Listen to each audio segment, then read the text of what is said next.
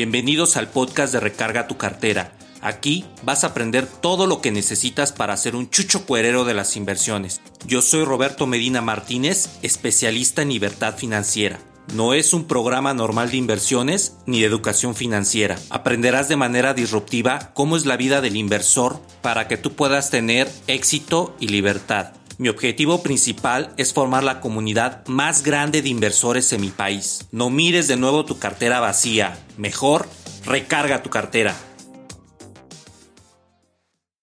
Bienvenidos al podcast de Recarga tu cartera. Yo soy Roberto Medina Martínez y en este episodio número 50 te voy a hablar de una guía para invertir de manera inteligente en la bolsa de valores, la cual realicé con mucho cariño para que no estés especulando en la bolsa y puedas invertir de una manera totalmente inteligente. Con esta información vas a ser un chucho cuerero de las inversiones. No mires tu cartera vacía, mejor recarga tu cartera. La frase financiera del día. Comprar acciones sin hacer análisis fundamental o análisis técnico de lo que tienes que saber de la empresa es como comprar un cachito de la lotería y pensar que te vas a llevar el premio gordo. Hábitos de gente exitosa. Si tomas una decisión mala, no seas duro contigo mismo. Recuerda que la mente se programa con todo lo que le estás diciendo todos los días. Así que trátate bien, aprende del fracaso y sigue para que tú puedas emprender tus proyectos y tener ese éxito que siempre has anhelado. Ningún éxito viene sin antes haber tenido una serie de fracasos, así que aprende todo lo malo para que sigas cosechando experiencia y con ello emprendas lo que más has querido en tu vida. Aprende del éxito, hackea tu cerebro y piensa positivo.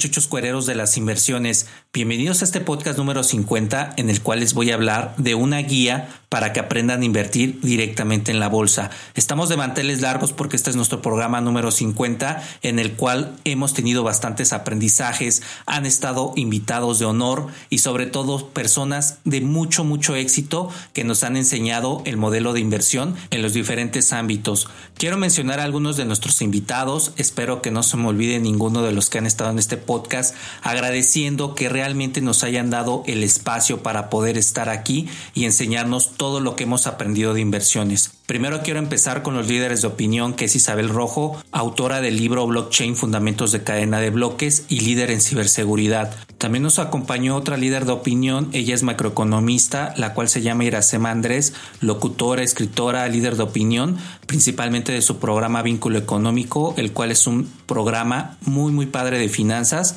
en el cual puedes aprender bastante, bastante de inversiones. En la parte de la fintech han estado CEOs y fundadores de las fintech como Entucrow, Simon Daglish, David Admond de Inverspot, Alejandro Kleiber de Monific, André Nicolás de O Capital, una fintech de préstamos P2P. También de la plataforma Yo Te Presto estuvo el CEO Luis Rubén, el cual nos vino a dar una plática muy padre de la plataforma. De Rocktech estuvo el CEO y fundador Jorge Díaz, asimismo Fernando Ezeta, líder y fundador de Lendera, una plataforma de crowd equity principalmente dedicada al modelo de negocio de arrendamiento, y por la parte de las casas de bolsa estuvo Javier Martínez, director de GBM Home Broker Digital. Por otro lado, también Rodrigo Escejo, líder y fundador de Cuspid, una plataforma que vino a democratizar las inversiones hace muchísimos años.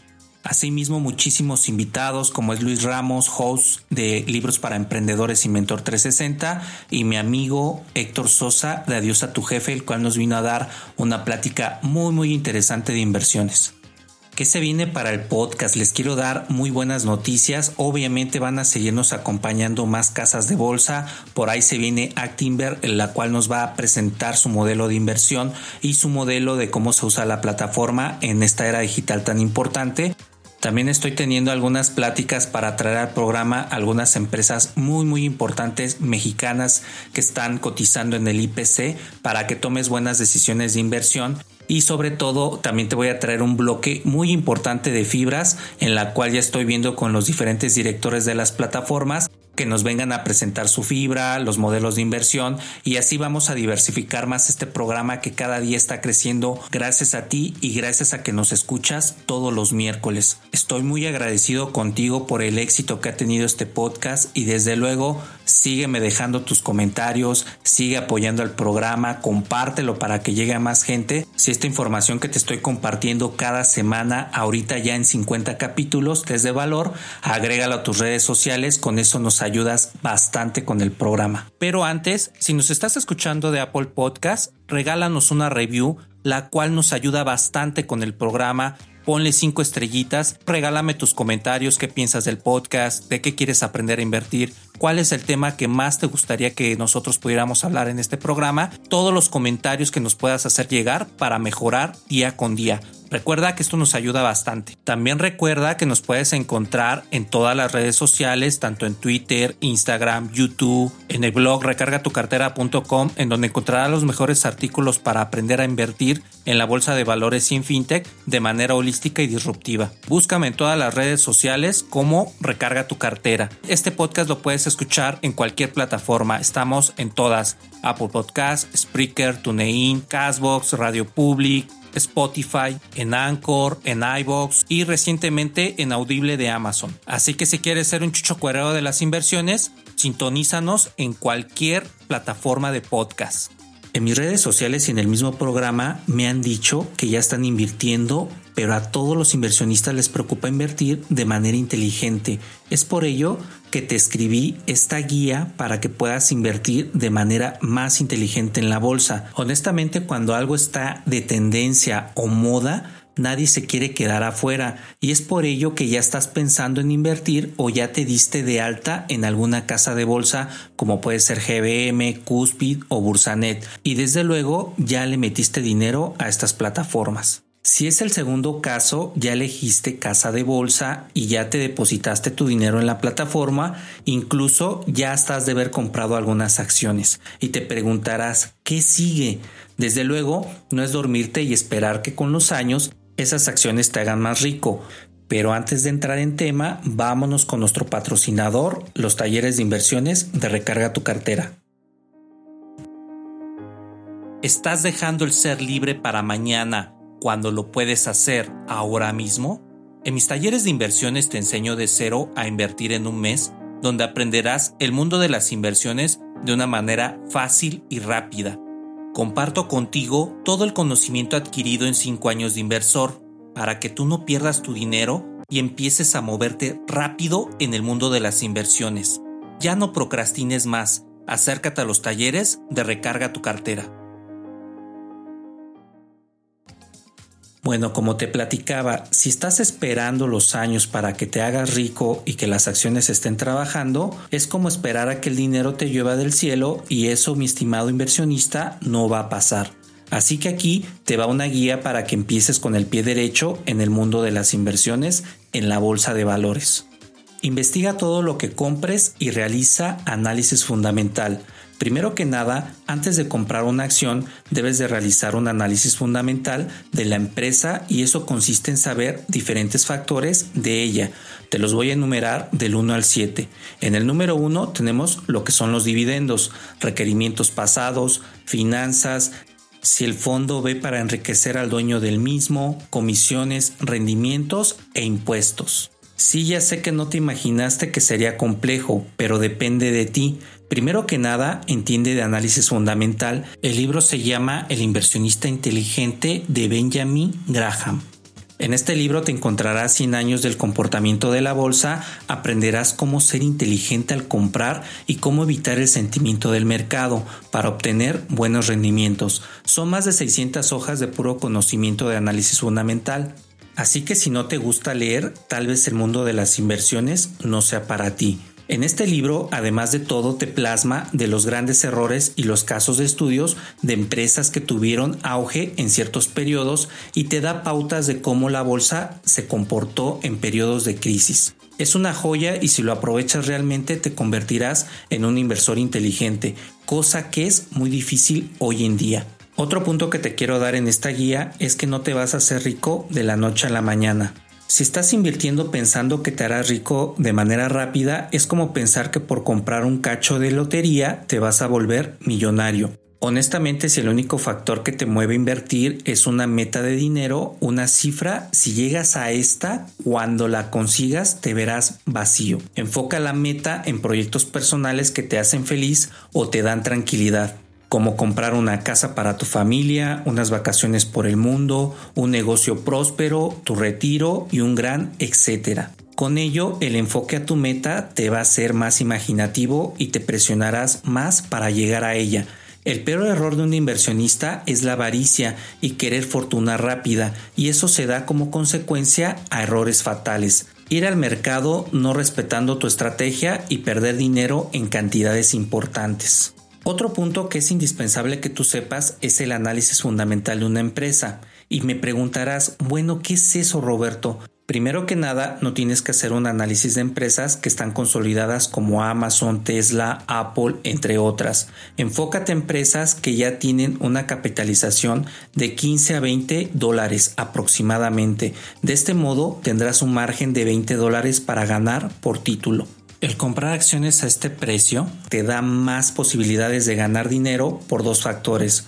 Uno, que la empresa no es tan pequeña para desaparecer fácilmente. Y como número dos, que la empresa si lo hace bien puede crecer esos 20 dólares incluso hasta más. Una vez que partiste de eso, no compres acciones de 5 pesos porque si la empresa crece en su momento, tardará millones de años en darte el rendimiento que te platiqué en las dos situaciones pasadas. Otro punto muy importante a verificar son los rendimientos pasados. Fijarte en los rendimientos pasados para comprar acciones de empresas es como querer revivir a un muerto, porque ya pasó y para que la empresa diera esos resultados hubo un abanico de factores, así que no te bases en este factor para comprar. Es importante que lo tomes como una referencia, pero solamente como una referencia de soporte para darte una idea de eso. También si tomas una mala decisión, no seas tan duro contigo mismo. Es muy típico decir, él hubiera invertido más en acciones, si lo hubiera invertido en cinco años, el hubiera en las inversiones es procrastinar y perder el tiempo. Enfócate en aprender rápido del error y no volverlo a cometer y buscar más empresas con potencial para que aproveches las oportunidades. Total, si el tren no era para ti, pasarán más, no te preocupes. Otro punto muy importante a considerar son las finanzas. Al momento de escoger una empresa hay que ver bastantes factores. Uno es cuánta capitalización tiene, que no es más que cuánto dinero tiene. Por lo regular yo para escoger una empresa siempre me espero a que tenga una capitalización de 50 millones de dólares. Así tendrás las posibilidades de crecer y por lo regular esas empresas se mantienen en el rango que te platiqué antes. También es importante ver en qué gastan su dinero. Recuerda que vas a ser dueño de una parte de la empresa, así que tómate tu papel muy en serio y revisa bien qué tan efectivos han sido en gastar su dinero y si éste se ha generado un buen margen. Desde luego debes de saber que es un negocio, así que también revisa las deudas. Si estas están a plazo fijo o variable es muy importante. Desde luego la mejor es que esté a plazo fijo, porque la segunda te va a descapitalizar a tu empresa por la variabilidad que tienes del interés. Revisa las pérdidas del producto. En el caso de que tengan productos, hay que ver los KPIs de la misma. Te darán un norte de qué tan eficiente han sido los líderes en hacer eficiente a la misma empresa. No hay peor empresa que la que tiene mucho dinero y no lo gasta para crecer, así que es un punto sumamente importante e indispensable en tu análisis fundamental ver los proyectos a largo plazo. Los directivos siempre dicen lo que los inversionistas quieren oír. Es por ello que debes de investigar si ese directivo en otras empresas cumple con las promesas que da o solo es un buen orador para calmar a las masas. Otro punto muy importante que debes de revisar en esta guía es si el fondo ve para enriquecer al dueño del mismo. Recuerda que dentro de las cotizaciones de la bolsa de valores en renta variable existen fondos los cuales se capitalizan por medio de inversionistas para ganarle al mercado. El decir el ganarle al mercado es que le ganen a los índices que existen actualmente, como por ejemplo en México el IPC donde están las 35 mejores empresas del país. Por otro lado también puedes revisar el SP500 en donde están las 500 mejores empresas de Estados Unidos. En el caso de los fondos como los ETFs, es bien importante que sepas en qué se invierte y en qué porcentajes pueden dar unos rendimientos muy atractivos. Pero una vez que esto es conocido, los fondos se vuelven muy torpes y te voy a explicar por qué. Esto sucede por dos consecuencias. Uno es que el fondo gasta dinero en investigar a las empresas que lo van a conformar y esto hace que cuando son muy grandes, de manera desorganizada, se vuelven poco inteligentes. ¿Qué quiere decir? Decir que cuando todos los inversionistas saben que un fondo está dando buenos rendimientos, ahí van todos como borreguitos a meterle el dinero. Como crece el fondo, obviamente este se presiona para tener un buen rendimiento e empieza a invertir en empresas que ya no realizan un buen análisis técnico o análisis fundamental. Es por ello que cuando se empiezan a hacer demasiado grandes, debes de empezar a pensar en salir de una manera ordenada del fondo. Chécate este dato que es lo más caro de esta guía que te estoy haciendo. De un buen ETF, lo que debes de ver también es de que te dé un rendimiento entre 6 y 7% anualizado durante 10 años consecutivos. Ahí te vas a dar cuenta si es un buen fondo o no. También como te platiqué, debes de saber en qué momento salir. Cuando se vuelven populares es hora de vender porque se venden caro y también porque se vuelven torpes con los fondos que crecen muy rápido como te platiqué. Así que ahí es donde debes de salir limpiamente con tu capital. Si no haces esta última acción vas a empezar a ver pérdidas del fondo y ahí es donde te vas a empezar a flagelar un buen tiempo por no tomar la decisión adecuada. Revisa que el fondo no sea caro en su manejo, todos estos gastan dinero en investigar a las empresas que lo conforman, entre otros gastos. ¿Y quién crees que lo paga? Obviamente, desde luego, el inversionista. Desde luego, uno como inversionista quiere ganar y no perder, pero los fondos que suben mucho de valor se vuelven más caros en el manejo anual porque hacen más análisis de empresas y como te dije, toman malas decisiones. Un fondo es malo cuando es muy caro en su manejo anual porque los gestores se están llenando los bolsillos, crece rápido, se vuelve torpe y se forma una burbuja de él. Vámonos con las comisiones y rendimientos el repelente del inversionista inteligente para comprar un fondo que le gane al mercado si te cobrara la comisión y manejo de cuenta y quedarás hasta peor que un índice. Es decir, si por ejemplo algún ETF te dice te voy a dar el 13% de rendimiento y por ejemplo el IPC está al 10%, pero te va a cobrar un 4% el fondo de comisión, estarías perdiendo más dinero que si apostaras en un índice que sí te va a dar una rentabilidad a largo plazo. Así que realiza bien tu análisis para que no pierdas dinero en este aspecto. Para darte un ejemplo más claro, supongamos que un fondo te da el 13% de rendimiento, nada mal para uno de estos, y el mercado, un índice del SP500 está en un 8%, pero el fondo te cobra de comisión el 6%, quedarás igual que el índice y no le ganaste al mercado. Es ahí donde se dice esa palabra coloquial de que te permaneciste igual, sin ganancia. Descuenta desde luego tus responsabilidades fiscales y haz la cuenta cuánto perdiste. Eso hace un buen inversionista, el cual debe de saber de sus números. Lo más factible es que si el fondo cobra comisiones grandes, solo el gestor se está llenando los bolsillos, que es lo que te platiqué hace un momento, totalmente, y no está viendo por los inversores. Ese es un gran cáncer que termina fumigando a este tipo de fondos. En lo personal te quiero recomendar los fondos de Vanguard por lo siguiente, son diversificados, siempre te dan un rendimiento muy similar al mercado y esto hace que no te cobren comisiones excesivas como los otros fondos. En Vanguard tienes fondos de renta fija y renta variable, por lo cual es importante que tu perfil de inversor esté alineado a estos debido que el riesgo se puede controlar con esta variedad. En lo personal he invertido en fondos como el BOO, el cual está aprobado por la CONSAR y es un espejo del SP500, en donde están las 500 mejores empresas de Estados Unidos. Desde luego te dará una seguridad del mercado con esto. Otras características de estos fondos de Vanguard es de que son acciones de alta capitalización, es decir, que tienen muchísimo dinero invertido ahí, por lo tanto son fondos que sí te están dando una buena rentabilidad. El fondo emplea una estrategia de administración pasiva de plena replicación, es decir, que totalmente pegado al índice que está siguiendo, en este caso el que yo te comento, el BOO de Vanguard, muy pegado a despejo a lo que es el SP500. Otra característica de estos fondos es de que continúan con la plena inversión, o sea que sí le puedes estar metiendo dinero constantemente. Y lo que más me agrada como inversionista es de que maneja unos costos muy pequeñitos.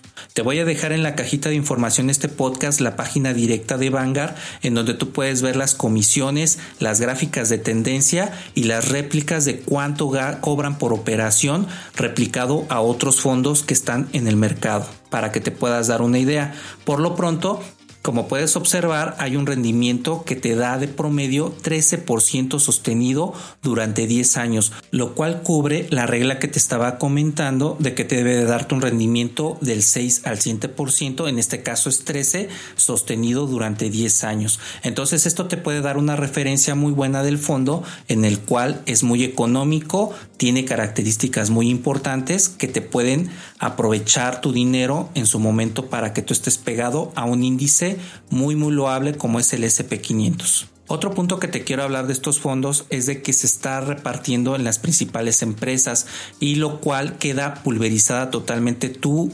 inversión, es decir, estás muy bien diversificado. El fondo cuesta aproximadamente 6.500 pesos, valor de la bolsa, por lo cual es importante que lo tengas dentro de tu portafolio. Desde luego, Vanguard maneja muchísimos fondos, hay fondos de bienes raíces, hay fondos de naves industriales, fondos de metales, muchísimos modelos de negocio en los cuales tú puedes empezar a invertir.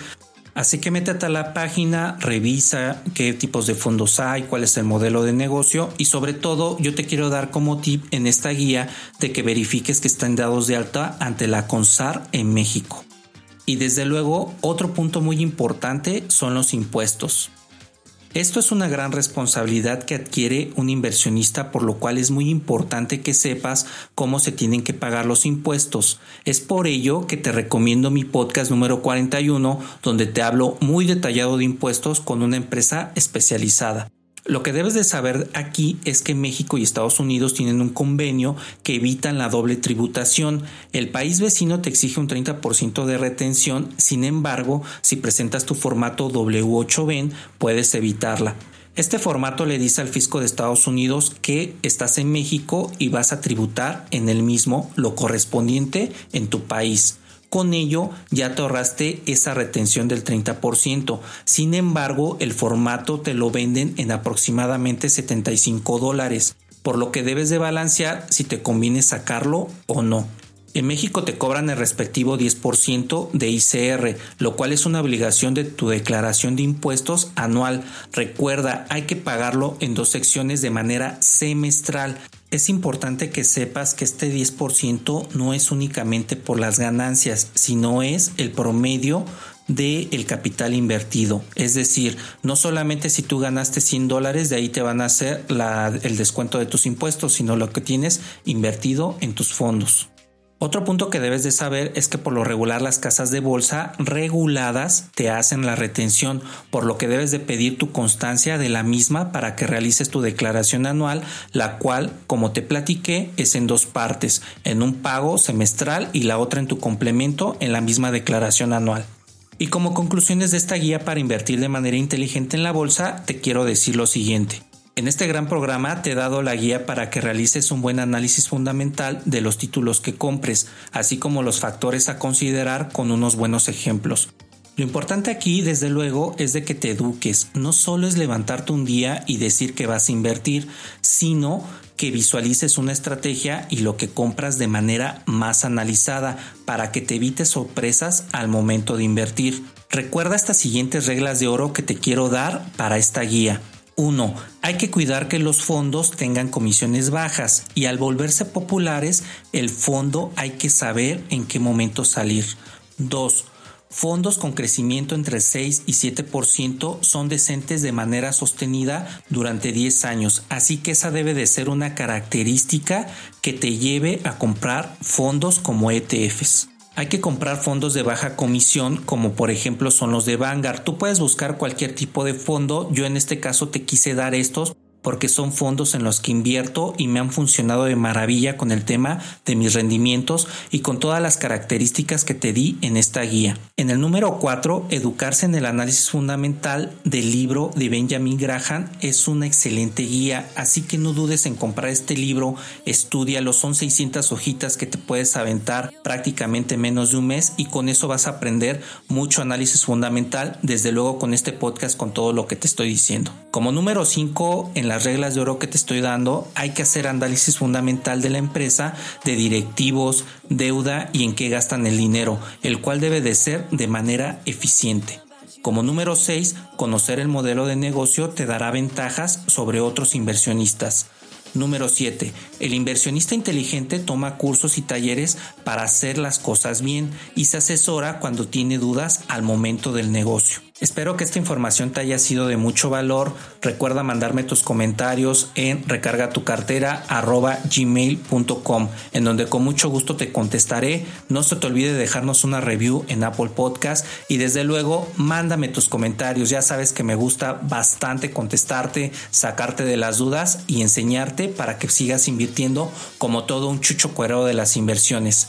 Bueno, y con este programa, desde luego, ya eres un chucho cuerero en la guía para aprender aprender a invertir de manera inteligente en la bolsa de valores. Yo soy Roberto Medina Martínez, autor de Recarga tu cartera y recuerda, no mires tu cartera vacía, mejor recarga tu cartera.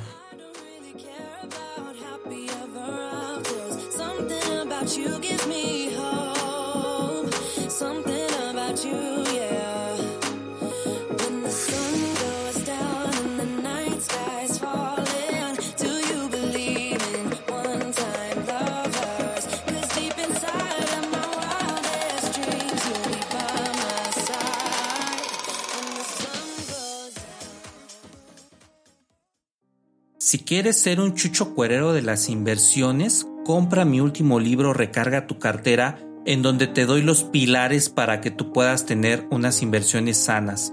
Pilar número uno, los ingresos pasivos son aquellos que generas de los ingresos activos y te dan dinero mes a mes sin que tengas que hacer nada. Pilar número 2. Cuando los ingresos pasivos superan tus ingresos activos, es decir, lo que estás gastando en tu trabajo, tienes libertad financiera.